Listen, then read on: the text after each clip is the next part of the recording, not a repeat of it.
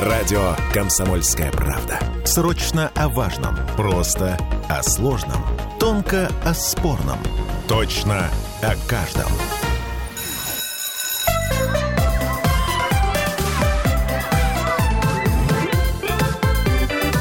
Родительский вопрос. 11.03 и э, родительский вопрос в прямом эфире. У нас радио «Комсомольская правда. Петербург». С вами Владимир Зиганшин, наш психолог, и Ольга Маркина. Владимир, привет. Привет, Ольга, привет всем слушателям. А, слушайте, мы сегодня а, на такую достаточно сложную тему поговорим. Точнее, мне давно хотелось взять этот самый пресловутый треугольник Карпмана. Карпмана — это, э, как вы помните, модель ролевой игры, и там э, три персонажа — спасатель, преследователь, ну или тиран-агрессор и жертва.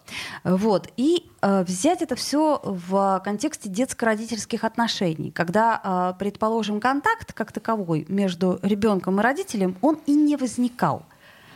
А вот в рамках этого треугольника существовали, э, собственно, все отношения. Давайте попробуем вообще рассмотреть, э, что это такое, и главное, возможно ли выйти из этого, если ты сам играешь в эти игры. Что такое треугольник э, Карпмана? Вообще Карпман, как по его имени назван треугольник, это последователь, один из последователей Эрика Берна, который обобщил идею Берна о том, что люди играют в психологические игры. Люди, которые играют в игры, игры, в которые да, играют люди. То есть люди Берн, играют да. в игры. Угу. Есть э, свой, так называемый крючок, есть наживка, есть э, игра, есть расплата за игру. Вот эта идея, предложенная Берном, она была развита Карпманом в тот самый треугольник, в котором все игры психологические, в которые играют люди, он разложил на вот этот сценарий. А, э, сценарий, в котором действующих лиц трое. Жертва, спасатель и преследователь.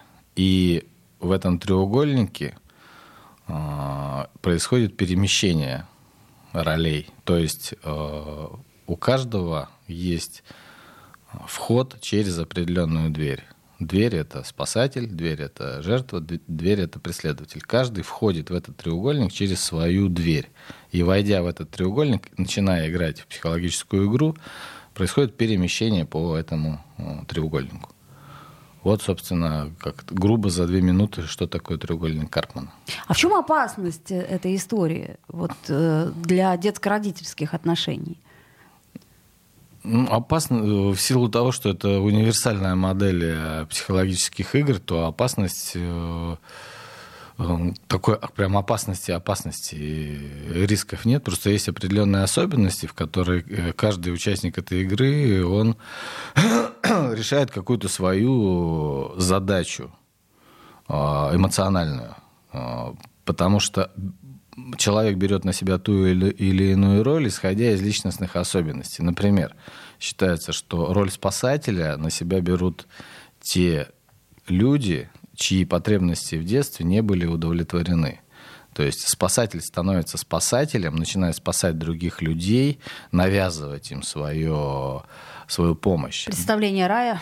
Для того, чтобы, бессознательно для того, чтобы в дальнейшем самому получить то, что не было получено э, им самим. Взамен. Взамен. Угу, да. угу.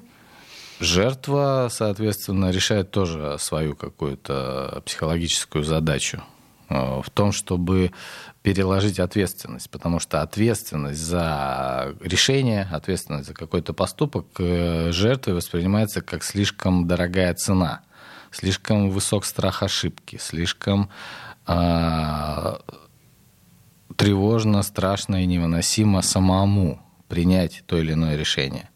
И для того, чтобы избежать этого решения, жертва, тот, кто входит в, в треугольник со стороны жертвы, он м, ищет, э, кто бы взял на себя эту ответственность. Тут оказывается спасатель.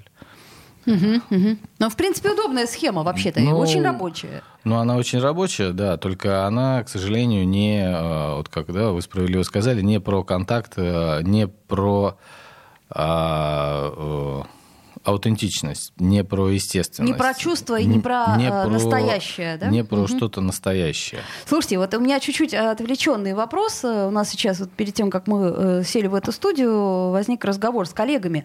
Вот э, люди, так или иначе, они используют те или другие манипулятивные э, техники. Угу. А, они это делают, в общем-то, не всегда сознательно. Угу. Так зачем тогда их нужно описывать и э, разъяснять, как это все происходит? Да, собственно, не нужно до тех пор. Э, поэтому э, психо, психологическая помощь, она оказывается э, тому, кто обращается за ней, а не потому, что психолог считает, что нужна психологическая помощь.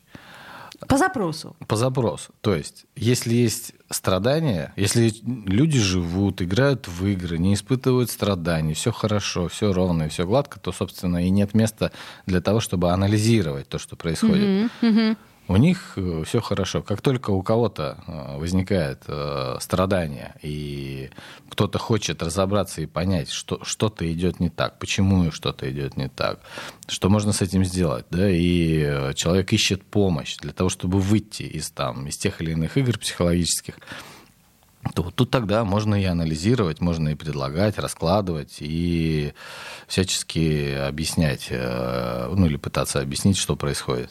Поэтому это происходит по запросу. А, понятно. Ну, Нуж, а... Нужно, потому что кто-то хочет этого. А не потому что. А не потому что мы знаем, как правильно, и сейчас мы вам объясним. Ну вот к этому мы обязательно вернемся, к тому, что мы знаем, как правильно. А, нам пишет наша слушательница Ирина. Надо общаться с детьми, будь то сын или дочь, надо любить их, а не считать нотации. Живите интересами детей, и будет счастье им и вам. Вот тут последнюю фразу я бы немножко все-таки э, оспорила бы. Если мы живем интересами детей, да, а не своими собственными интересами, то это может иметь очень э, грустные последствия. Одна моя знакомая жила интересами исключительно двух своих сыновей. Она там была очень активным участником родительского комитета, она старалась сделать все, чтобы им было комфортно в школе, денно и ночно с ними делала уроки. То есть все, все интересы, там, интересовалась их играми, интересовалась их, э, там, не знаю, условными мультиками анимешными, которыми они интересовались.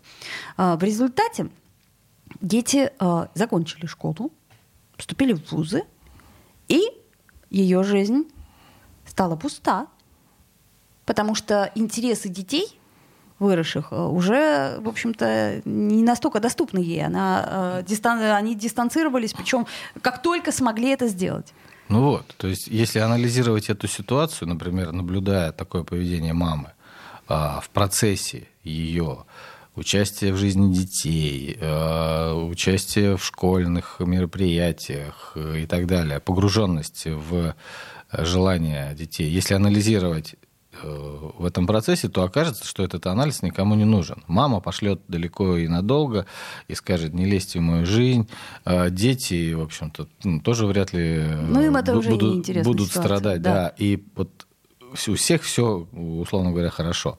Однако в тот момент, когда дети уходят из дома и начинают жить своей жизнью, и мама обнаруживает, что вот э, пустота та самая и бессмысленность ее, собственно, наступила, и вдруг она оказывается вот в этом вакууме, и у нее начинается, допустим, э, депрессия или что-нибудь в этом Началась духе. депрессия в результате. Да, да. и вот, угу. и тогда она э, слышит э, нашу передачу и решает, что вот, может быть, э, есть у нее какой-то шанс на то, чтобы понять, что уже произошло, почему так. Она всю жизнь вкладывалась, а оказалось, что ее по итогу бессмысленность настигла. И тогда она решает обратиться за помощью. И вот тогда мы можем начать анализировать и вместе с ней разбирать, а как же так получилось, а где же ее интересы были, а как же так получилось, что все было инвестировано в детей, и ничего не было инвестировано в себя.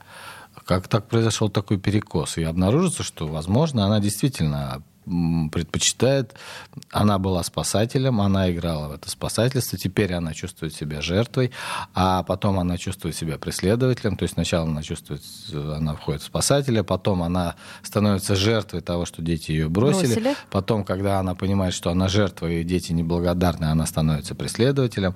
Ну, Добиваясь этой благодарности. А, ну, просто входя в эмоциональное вот это состояние, да, преследуя детей, обвиняя их в чем-то. И вот э, если у нее возникнет желание разобраться, то тогда уместна будет помощь. До того, до того, как э, у нее собственный мотив появляется в том, чтобы разобраться, к сожалению, помощь бессмысленна, бесполезна и будет спасательством. Потому что ну, мы же не знаем, нужна ли эта помощь ей или нет. Слушайте, ну наши-то программы, они направлены на всех, да, то есть на тех, кто, может быть, как-то э, так или иначе задумывается о сознательности родительства, о том, о всем, о, собственной жизни, задумываются, анализируют, задают себе вопросы. Угу. И, может быть, в каких-то ситуациях есть какая-то гипотетическая возможность профилактики, что ли, когда ты понимаешь, а, вот это что-то похоже, похоже на то, что делаю я. А интересно, а может быть это а вполне возможно? Ну, если быть откровенным, то я не убежден, что профилактика возможна, к сожалению. И, Это как чужие ошибки, да? Я, да, более того, я бы даже э, переделал э, что-то высказывание по поводу физкультуры, что физкультура это бесполезное занятие, потому что здоровым она не нужна, а больные, больным она не поможет. Вот, э, психологическая профилактика, она тоже как-то не очень полезное и бессмысленное занятие, потому что у тех, кто все в порядке, а, э, тем, кто все в порядке, она не нужна, а тем, у кого не в порядке, она не поможет. И ну, тут нужна какая-то конкретика, что хочет каждый человек, в чем сложность, за что зацепиться, что хочет услышать наш слушатель для того, чтобы э, понять какие-то особенности своих взаимо- взаимоотношений. Володь, ну тут одна простая вещь. Ребенок это э, такое существо, к которому не существует инструкций. И мы угу. все с этим сталкиваемся, и поэтому вопросы у нас рано или поздно возникают. Сделаем паузу две минуты, вернемся. Родительский вопрос. Я слушаю «Комсомольскую правду», потому что «Радио КП» — это корреспонденты в 400 городах России. От Южно-Сахалинска до Калининграда. Я слушаю «Радио КП» и тебе рекомендую.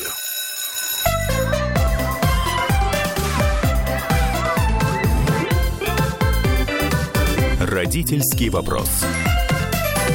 Вновь возвращаемся в эфир и возвращаемся все-таки к нашей сегодняшней теме. А, ну, вот смотри, у меня очень много таких э, случаев э, из моего окружения, когда мамы выросших сыновей задают вопрос, ну почему сыновья такие не самостоятельные? Вот они не зарабатывают, они огрызаются, вот сидят, ничего не делают. Вот. И при этом, что, э, в общем-то, мама очень тревожная, она там воспитывала, подавала примеры, хранила свой авторитет, там, что еще делала, денно и ночно вас воспитывала и объясняла, как нужно, внушала, контролировала, опекала, требовала, отчитывала. То есть все вроде как э, спектр родительского контроля осуществлялся по полной программе. Но угу. Вот Антоша был такой молодец, он так хорошо убирал игрушки в детстве, в отличие от вашей девочки. Вот, и тогда вот Антоша такой молодец, он там отлично э, учился в начальной школе. То есть был жесткий контроль. А потом вдруг почему-то при жестком этом контроле и при всем, что мама делала, угу. опа, Антоша ничего делать не хочет. Но это условно. Угу. а что делает Антоша? Ну, сидит и ничего не делает. Сидит, ничего не делает. Антоша 38 э, лет, и он, да, он, он, он сидит... И он милота. Он, да, он сидит, ничего не делает, ну и, видимо, сидит рядом с мамой. И маман покупает ему э, одежду да, и сигареты. Ну, да. ну вот, ну, то есть да. он рядом с мамой сидит. Э, задача выполнена. А, потому что если бы Антоша делал что-то, как взрослый мужчина, то тогда он бы не был рядом с мамой он бы занимался своими делами, он бы а, огрызнулся и послал бы маму, если бы она была навязчива в, своих, э, в своей заботе. И она Но бы это было его, бы чуть пораньше, она да? Бы, она бы его никогда не увидела. А, вот, скорее всего, если бы он был самостоятельным. То есть задача мамы, за, задача такой мамы, как мы говорим, если бы на самом деле, она может заключаться в том, чтобы ребенок был зависим, подчинен и продолжал оставаться рядом. Иначе для нее она теряет весь смысл. Поэтому она сначала вкладывает в него свое желание убирать игрушки, а, делать то-то, делать то-то, наслаждается этим. Э, Что он отлично выполняет все команды, и он очень ну, дрессирует. То есть она, ребенок является ее продолжением, ее а, пространством для ее чувств, для ее желаний. И он все это делает, и он зависит от нее. И э, это задача мамы, сделать его зависимым. Она это делает. Потом он сидит рядом. Он продолжает быть зависимым. Мама, опять же, занята. Мама занята тем, что она апеллирует к судьбе, к несправедливости, к жизни. Она его тащит, она зарабатывает деньги ему на сигареты или на что-то еще. И вот э, теперь она э, жертва этих обстоятельств, а он э, ее преследователь. Подождите, на каком этапе я вот пытаюсь понять, где э, вот то самое слабое звено, где э, происходит ошибка и сбой. Но Ош... мы же все, ну подожди, ошибки мы... и сбоя не происходят. Но мы же все что... учим ребенка убирать игрушки, правильно? Мы же все сидим с, с ними и делаем уроки через не хочу и заставляем их чистить зубы. Мы же все это делаем. Не все. Ну, не, ну зубы-то чистить заставляем? Нет. Ну вот еще, начинается. А потом стоматолог дорогой. Нет, я вот заставляю чистить зубы. Мы прививаем это, э, мы прививаем эту опцию и чистение зубов, чистку зубов и убирание игрушек. Ну так а прививать-то мы можем только заставляя изначально? Ну нет. Ну, ну, ну как? Ну, мы в какой-то момент понимаем, и с уроками то же самое. В какой-то момент уборка игрушек, чистка зубов, э, выучивание уроков, если не давить на ребенка, это может стать естественной какой-то, так же как ходить на горшок естественной способностью и вписанным, а, вписанным свойством ребенка. Потому что если ребенка в год начать высаживать интенсивно на горшок, он не сможет сделать. Но если его пугать там, или если его выдавливать из него, может быть, он сходит. Но в силу того, что сфинктеры не сформировались, то это не будет естественным процессом. То же самое и с уроками. Ребенок начнет учиться тогда, когда он, у него мозг созрел. Ну, это правда, да. У кого-то в первом классе, у кого-то в пятом, у кого-то в седьмом. А у кого-то и вовсе. У кого-то и вовсе будет э, такое, да, э, в каких-то других делах реализация. Поэтому если мы способны выдерживать э, нестандартность, несовершенство, неидеальность данного конкретного живого ребенка, то тогда рано или поздно эти вещи, они становятся естественными. Ребенок видит, что родители чистят зубы.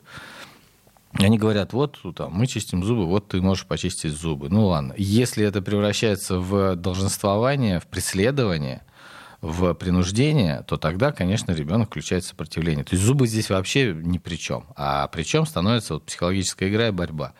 Я тебя заставлю, ребенок, когда на него давит, он чистит зубы, когда мама отвернулась, он или папа, а он не чистит зубы, и зубы здесь вообще ни при чем. А ему нужно отстоять свое право на свою самостоятельность, например, и, эм, и так далее. Или ребенок просто подчиняется, не понимает смысла этой чистки зубов, просто подчиняется в страхе, что если он не почистит зубы, то э, его будут наказывать. Ребенок, который ждет маму или папу и подпрыгивает на диване, потому что тут этот ключ в двери проворачивается, а у него не все убрано. Конечно, это не про то, что у него есть у самого ценность того, чтобы в квартире был порядок, а это про страх того, что сейчас его будут прессовать. И он либо будет выталкивать маму из комнаты и закрываться, э, конкурируя с ней за роль преследователя, либо он будет вот в жертвенном состоянии э, пытаться ей угодить, пытаться избежать наказания и страдать от этого. То есть э, эта игра, она, это, эта игра происходит в каждый момент э, общения. В каждый, каждый день, каждую минуту, может быть, когда то или иное взаимодействие происходит. Ошибки нет. Это жизнь и судьба. Это сценарий, который реализуется. Поэтому тут э, сложно сказать о какой-то ошибке, если бы которая не была совершена, то тогда бы все могло пойти иначе. Все не так просто, да, опять. То есть нет вот того момента, который надо чуть-чуть исправить, и тогда все пойдет э, как нужно. Угу. Ну да, возвращаясь к той метафоре, что если э, сценарий довольно жесткий, и роль и, и в, этом, в этой психологической игре нет совсем контакта того самого и реальности, то тогда выйти из него очень непросто, потому что это жизненный сценарий в целом, а не просто какая-то вот а, маленькая психологическая игра, исправив которую можно пересмотреть всю всю систему взаимоотношений и сделать ребенка другим. Ну, я так понимаю, что для условного 39-летнего Антоши уже э, трудно что-то изменить и для его мамы, да? То есть это ситуация, которая так есть, и она, э, как это, долгими походами к психотерапевту не разрешится. Ну, если действительно человеку 38 лет, он никогда не работал, то, то есть он вообще социально дезадаптирован, например, то ну, тогда это тяжелый очень сценарий, да? Это там... Какая-то медицинская, может быть, отчасти история даже. Да, я бы даже и не сказала. Ну вот э, еще один момент. В, в ментальности многих родителей ребенок, он э, считается как-то таким, знаешь, недоделанным объектом, с которым надо что-то делать. То есть он не умеет того всего пятого, десятого, значит, надо что? Э, очень активно его воспитывать, очень активно подавать пример, в общем, делать из него хорошего человека, да? Угу. То есть мы э, часто не воспринимаем ребенка как субъект, угу. а именно как объект, которому не хватает опций. Угу. И вот надо ему эти опции срочно uh-huh. привить, как считает родитель. Uh-huh. Да? Ну вот я uh-huh. начала с мелочей, которые не зацепили, чистить зубы и прочее, прочее.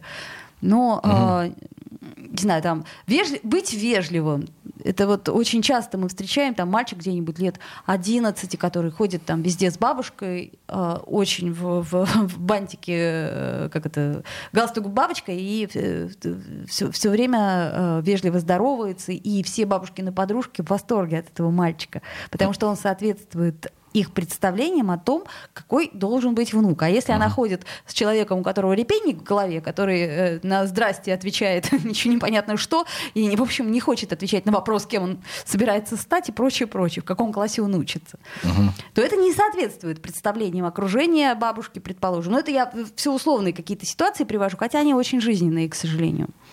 Uh-huh. Ну, в мире отсутствия субъектов э, сложно быть субъектом. Сама бабушка не чувствует себя субъектом, потому что все ее э, ориентиры, они исходят не из э, внутренних ее собственных ценностей, а из тех ценностей, которые находятся вне ее. То есть она ориентируется не на то, что ей самой хочется и что она сама считает нужным, соответственно, видя в ребенке субъекта, а она ориентируется на пункты правил, которые прописаны где-то в Талмуде, там, еще в какой-то книжке или тому, как ее научили по букварю, неважно. То есть, да, она сама не субъект, поэтому э, сложно увидеть субъекта, не будучи субъектом.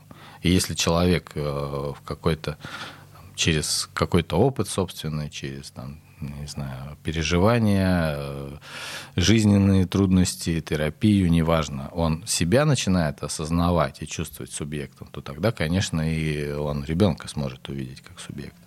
Но мы же практически все живем а, в социуме и соблюдаем те самые социальные нормы и понимаем, что приемлемо, что неприемлемо. А, от одежды в буквальном смысле слова до поведения. Разве не так? Ну, конечно. И поэтому ответ на ваш вопрос э, будет ли, э, что опять не все так просто. Конечно, он заключается в том, что не существует какого-то одного э, правильного поступка. А давайте прервемся здесь. На пять минут вернемся. Родительский вопрос. Чтобы не было мучительно больно за бесцельно прожитые годы, слушай «Комсомольскую правду». Я слушаю Радио КП и тебе рекомендую.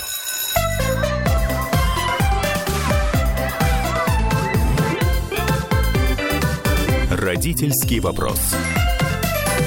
Продолжаем мы наш разговор. В данном случае мы сегодня говорим о треугольнике Карпмана, но не только об этом, а о том, э, в принципе, почему родитель боится а, встретиться с чувствами ребенка. Да? То есть э, есть как э, контакт, это ну, все-таки присоединение да, какое-то. То есть ты пытаешься понять, что ребенок чувствует, что ему нужно на самом деле. Ну да, контакт — это способность э, признать, что есть отдельное э, человеческое существо, отдельная личность со своими мыслями, чувствами и желаниями отдельная.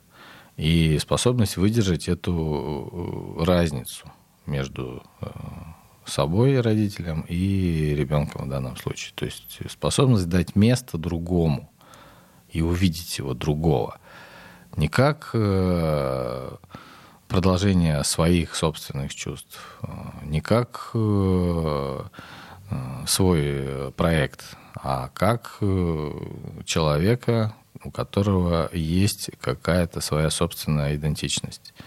И, но это может быть это может пугать, это может тревожить, потому что если сам родитель не является субъектом, который, у которого для него самого есть право на его собственные чувства, на его собственную идентичность, на его собственные желания, то тогда родитель вынужден подчиняться этим нормам и правилам. Он сам подчинен этим нормам и правилам, и ребенка он подчиняет этим нормам и правилам. И поэтому, оказываясь в школе, когда классный руководитель ругает ребенка, родитель встает на сторону классного руководителя. Потому что так должно. Потому, потому что... что страшно, как это так, да, правила нарушены, э, учительница ругается, и ребенок э, погружает чувство вины и в стыд самого родителя.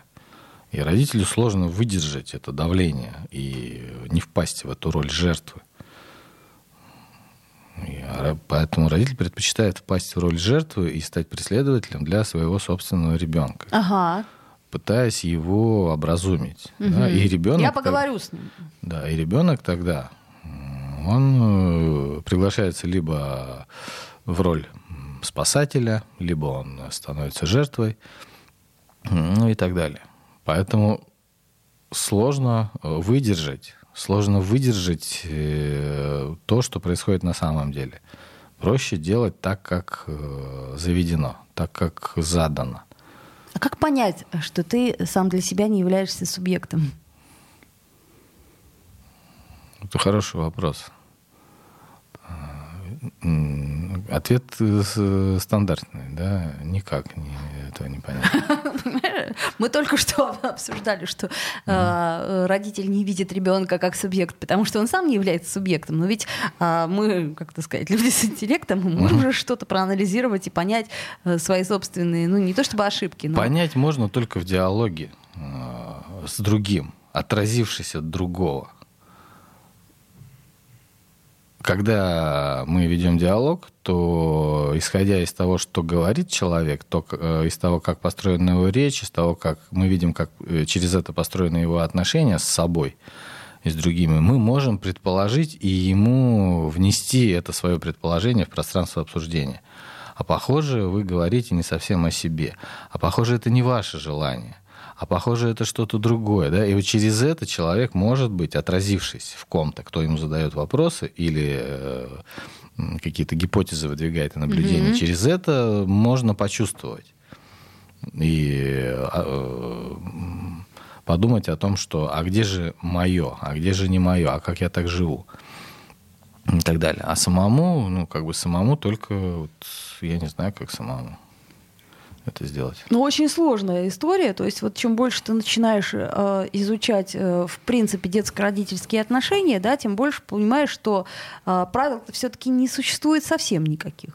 То есть постфактум какую-то ситуацию мы можем разобрать, обсудить и понять, как она устроена. Но как ее предотвратить или как ее не повторить, мы ну, ну, практически ну, почему невозможно. Же, э, почему же правила же существуют? Это же все в связке действует. Правила существует, что обязательное среднее образование, например, да, там, что у нас еще обязательно? Медицинское. Э, Медицинское, да. Это, это же правило, да. Мы говорим о уникаль, об уникальных, индивидуальных каких-то вещах, а поэтому, э, но в целом вкинь э, вот эту такую свободу в то, что никто никому ничего не должен, и дети ваши могут делать то, что они хотят, а вы только можете их поддерживать или как-то еще, это будет э, хаос. Безусловно, я об этом и да, говорю, где поэтому, разделить. Поэтому, ну где разделить? Вот э, разделить вот на стыке, на сломе вот этой вот, вот этих правил, на стыке, на сломе вот этих всех взаимодействий в рамках э, принятых условий жизни мы ищем оптимизацию по запросу каждой конкретной жизни, каждого конкретного человека, если он хочет и может а, вписаться как-то иначе, если он хочет и может проявить свою индивидуальность, потому что ну, индивидуальность нужна только ему, никому это не нужно. А обществу, по большому счету, не очень удобное а, проявление ну, это да, это, кстати, и это тоже верно. Поэтому все, все в порядке, все хорошо. Правила есть. Мы от этого страдаем. Мы вынуждены как-то к этому адаптироваться. Кто-то в большей степени, кто-то в меньшей степени. Кто-то нуждается в том, чтобы разобраться с этим. Вот. И универсального какого-то решения, то есть э, цель не в том, что мы находимся в каком-то плохом месте, и мы стремимся в хорошее место, вот там, типа, плохие э, хм. у нас отношения там, в семьях, и нужно сделать эти отношения хорошими. И так не получится, не будет универсальной модели, для, предложенной для всех. Однако каждый находясь на, в, своей, в, своей, в своей какой-то конкретной ситуации, может попытаться разобраться, что-то с этим сделать, подумать. Но выпрыгнуть из этой лодки общего социального взаимодействия и общих правил вряд ли кому-то получится. Ну, опять же, если мы возвращаемся к нашей изначальной теме, а, я вот часто наблюдаю за собой, за другими, когда ты видишь э, в себе э, ну, черты родительские, да, то есть вот вроде как, причем, может быть, какие-то качества, которые тебя в родителях-то не очень устраивали, и тут ты начинаешь смотреть и понимать, что я поступаю так же, как они. Uh-huh. Вот, это я к чему говорю? Если, предположим, в семье вот эта вот э, модель треугольника Карпана, она все время ну, существовала, то возможно ли, что в построении своей семьи ты ее не будешь использовать? Если ты себя осознаешь э, субъектом и сможешь, э, например, ребенку сказать, слушай, похоже, я тебя как-то это, я тебе помогаю там, где на самом деле ты сможешь сам сделать. Да, вот это вот продавливание, э, спасатель-родитель, ребенок жертва, родитель пытается забрать ответственность, потому что, ну как же ребенок не справится. И, то есть, проговаривание этого в, дает возможность хотя бы на какое-то время выскочить из этого треугольника. Похоже, ты можешь сам говорит родитель. Я сейчас обнаружила, что я веду себя как моя мама, которая навязывает помощь. А похоже, Антош, ты можешь сам это сделать. И Антош такой, ничего себе, мама, что произошло? Мир перевернулся с вверх тормашками. Ты сказала о том, что происходит между нами. Да, действительно, я могу сам, я хочу этого сам уже 15 лет э, сделать. Ну, это в лучшем случае, да, это ты сейчас и, идеальную ситуацию вот, разбираешь. И, и тогда, да, вот, или преследователь, или, или жертва говорит, мама, ты знаешь, на самом деле, конечно, мне просто страшно, что а, там тебя потерять. И поэтому я говорю, что не ходи на улицу допоздна гулять, и что у меня будет инфаркт миокарда. Из- из-за этого. На самом деле, конечно, это мои сложности, это моя тревога, а не ты такая сволочь, не заботишься о маме. То есть, да, э, мы все равно так или иначе э, будем повторять э, отчасти те пути, которые нам привычны, однако возможность дать живую свою часть и внести это в пространство отношений с ребенком, вот это дает шанс всем участникам процесса. То есть очень сложно, да, не лишать ребенка ответственности. Гораздо проще сделать за него какие-то вещи, да? Очень сложно, потому что это потребность самого того, кто стремится лишить ребенка ответственности. Лишая ребенка ответственности, а, тот, кто это делает, чувствует свою жизнь осмысленной, наполненной. Это глобальная такая вот э, задача самого человека. Без этого он чувствует свою жизнь бессмысленной. Как я не буду помогать своему ребенку? А что? Вот сейчас я помогла своему ребенку, давай скорее рожай э, своих детей, моих внуков. Я буду их. Я буду их. лишать да. А некоторые говорят, что ты роди ребенка и мне отдай. Ой, да, это я, кстати, очень часто слышала. И это историю. вот прям такая, такой честная, такая честная заявка о э, внутренней катастрофе, о внутренней разрушенности самого человека. Да? То есть ребенок здесь вообще выступает просто как инструмент абсолютный, да? как затычка, которой нужно заткнуть э, свою пустоту, свою бессмысленность. Хм. Ну а если пустота и бессмысленность, она все равно есть. что делать? Ну что делать? Э, ну, то и делать. Вот они это и делают, э, эти люди, которые предлагают. Но ну, я взять... про конструктив. Да, про конструктив. У нас 40 секунд. Не давать э, своего ребенка маме для того, чтобы она затыкала им свою эмоциональную дыру. Ну, что это удобно, а ты зато можешь работать и делать карьеру. А, ну, это шутка. Mm-hmm. Да, вот. Это, кстати, Владимир Зиганшин, и мы сегодня с ним пытались разобраться э, в треугольнике Карпмана, ну и в том, как это у нас практически используется на примерах детско-родительских отношений.